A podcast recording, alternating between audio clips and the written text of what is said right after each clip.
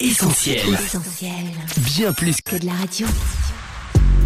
Trésor quotidien. Samedi 10 février. Appel à la réflexion, lumière de l'âme. Ecclésiaste chapitre 7, verset 14.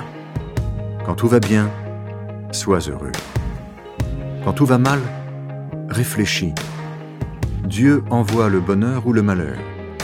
Ainsi, nous ne savons jamais ce qui va arriver. À l'heure où l'on s'inquiète, à raison, du devenir de notre vieille planète, la réflexion n'est-elle pas de mise? Nul n'est en mesure de préciser quand, mais l'Écriture sainte, dans son livre des commencements, le fameux livre de la Genèse, nous rappelle que la terre devint informe et vide, enveloppée de ténèbres. Cependant, une lueur d'espoir émergeait, puisqu'il est écrit que l'Esprit de Dieu se mouvait au-dessus des eaux. Tout cela peut paraître bien loin de nous, de nos réalités quotidiennes, et pourtant, dans une certaine mesure, n'en est-il pas ainsi dans bon nombre de vies, de familles, voire de pays?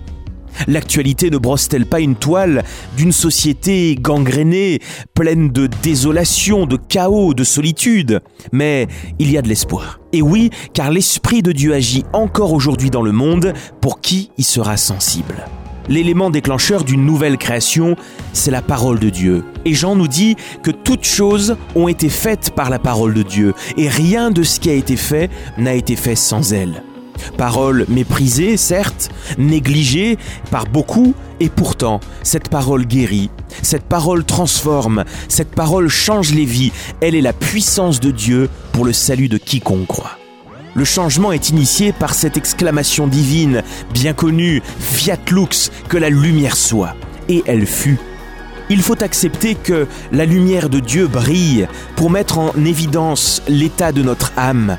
Jésus a affirmé ⁇ Je suis la lumière du monde. Celui qui me suit ne marchera pas dans les ténèbres, mais il aura la lumière de la vie. ⁇ en Jésus, oui, cette lumière est venue jusqu'à nous, et quiconque le reçoit s'oriente vers une vie nouvelle, une vie pleine d'espérance, pour le temps présent bien sûr, mais aussi et surtout pour l'éternité bienheureuse dans le ciel de gloire. Alors, un conseil, invitez Jésus dans votre vie, laissez sa lumière briller, et que Dieu vous bénisse.